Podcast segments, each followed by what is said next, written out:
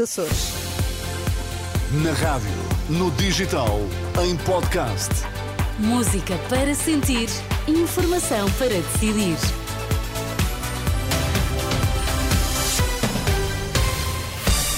Contamos-lhe agora que notícias marcam esta manhã de terça-feira. São 8 horas. André Rodrigues, o que é que está em destaque a esta hora? Carga fiscal em Portugal é inferior à da União Europeia, mas os trabalhadores mais pobres são os mais penalizados. Quase mil lares de idosos ilegais encerrados nos últimos nove anos. E no Desporto, João Fonseca, bom dia. Inês, bom dia. Sérgio Conceição pede com coerência no VAR. Ruben Amorim aplaude a vitória da sua equipa. Amanhã está muito frio, estão agora 5 graus em Lisboa, estão 2 no Porto, 9 em Faro, 1 grau apenas na Guarda a esta hora da manhã. Notícias na Renascença com André Rodrigues. Carga fiscal penaliza os contribuintes com rendimentos mais baixos. Conclusão de um estudo da Associação Causa Pública sobre a fiscalidade em Portugal. O relatório indica que os impostos indiretos são os que mais penalizam as famílias e que a carga fiscal em Portugal é mais baixa do que na União Europeia. Detalhes para conhecer e ampliar mais à frente nesta edição às oito. Prisões sem esfias, numa época em que aumenta o número de visitas aos detidos nas cadeias, os chefes da Guarda Prisional estão em greve esta terça-feira. Um protesto convocado pela Associação Sindical do Setor. A Renascença, Hermínio Barradas, admite constrangimentos nas visitas. Este responsável lembra que, sem serviços mínimos, os estabelecimentos prisionais poderão ficar o dia todo sem chefias. Não há serviços mínimos de meios. O poderá acontecer, nós não sabemos, não sabemos o que pode acontecer. O que sabemos é que os estabelecimentos prisionais vão ficar sem chefes. Pode acontecer tudo e pode não acontecer nada. O que é certo é que os chefes é que decidem e que hum, orientam o, o, o staff para as visitas. O que poderá acontecer é demorarem mais na sua entrada. Ou seja, depois do tempo de visita efetivo será, será menor. Hermínio Barradas, da Associação Sindical dos FIAs do Corpo da Guarda Prisional, ouvido por Hugo Monteiro, sindicato que convoca esta greve de 24 horas para reclamar medidas que tornem a carreira mais atrativa. Quase mil lares de idosos encerrados nos últimos nove anos, destes 155 foram fechados de urgência pela Segurança Social, que participou quase 300 crimes de desobediência ao Ministério Público. A maioria destes lares não tinha licença. São números divulgados na edição de hoje do Jornal de Notícias que citam o Instituto da Segurança Social. O JN revela que só desde o início do ano e até ao final de outubro, 81 lares foram encerrados, dos quais 77 funcionavam de forma irregular.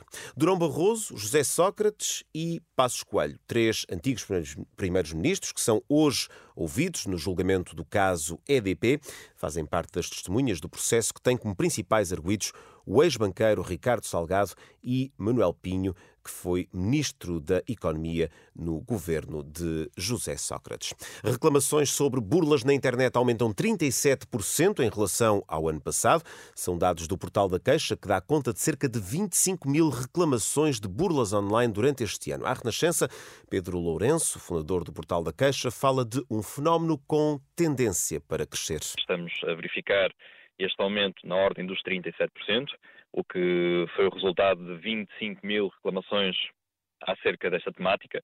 Eh, mas o mais alarmante de tudo é que isto tem sido uma tendência eh, muito gradual ao longo destes últimos anos, nomeadamente seguir e durante também a pandemia, e isto acaba, no fundo, ser eh, provavelmente o próximo grande flagelo da sociedade, por falta de literacia digital. Pedro Lourenço calcula que o valor estimado das perdas relatadas ronda um total de 5 milhões de euros. Depois de semanas de atividade sísmica, entrou em erupção o vulcão eh, na península de Reykjanes, na Islândia. Grindavik, a localidade mais próxima, com cerca de 4 mil habitantes, já tinha sido evacuada pelas autoridades, já que desde outubro que se registava frequente atividade sísmica que provocou danos em habitações e eh, estradas. Na China, o sismo desta madrugada fez 18, 118 vítimas mortais, um abalo de 6.2 na escala de Richter que atingiu a região noroeste do país. Agora o desporto e João Fonseca, o Sporting, passa o Natal na liderança da Primeira Liga. Depois da vitória no clássico da última noite. 2-0 para os Leões, no jogo em que Guiócares marcou e assistiu Pedro Gonçalves. Segunda derrota dos Dragões na capital, depois da luz ontem Alvalade e nova expulsão, desta vez Pep. Sérgio Conceição aceita a expulsão do central, mas diz que há aspectos a melhorar. VAR é bom, é bom, eh, mas tem que funcionar para toda a gente de uma forma igual. Eh, enfim, e houve outras situações eh, que, que ocorreram de arbitragem, umas a nosso favor, outras contra nós. No final, aquelas mais pesadas, aquelas que contam mais, têm sido contra nós. Ruben Amorim não comentou. Sérgio Conceição, depois de perder, já falar já é bom, portanto não vamos estar aqui a, a, a comentar as, as, as, palavras do Sérgio. Já, já, sabemos que ele também, quando perde, é assim, explosivo, e portanto eu não vou estar a comentar as palavras dele. Uh, acho que a equipa fez um bom jogo, mas concordo complet, completamente com o treinador do Porto. Isto é mais um jogo de campeonato, é, deve ser encarado como um dia normal temos que seguir em frente. Sporting 2, Porto 0. Os Leões estão sozinhos na frente do campeonato, com mais um ponto que o segundo Benfica, mais três que os Dragões. Está fechada a 14 jornada. Os três da frente só voltam a jogar após o Natal. As notícias do desporto com João Fonseca. E André, uma das notícias desta terça-feira, um estudo que nos diz que o sistema fiscal português é injusto e penaliza os trabalhadores com menores rendimentos.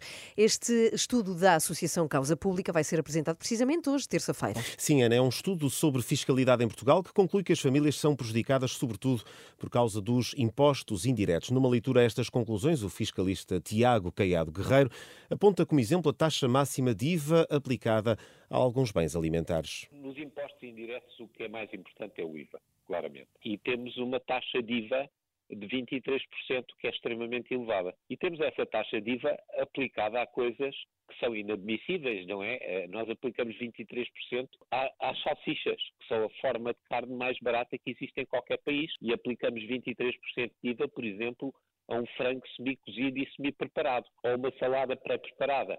Estas coisas não devem ter IVA. O IVA deve ser zero. São bens alimentares básicos.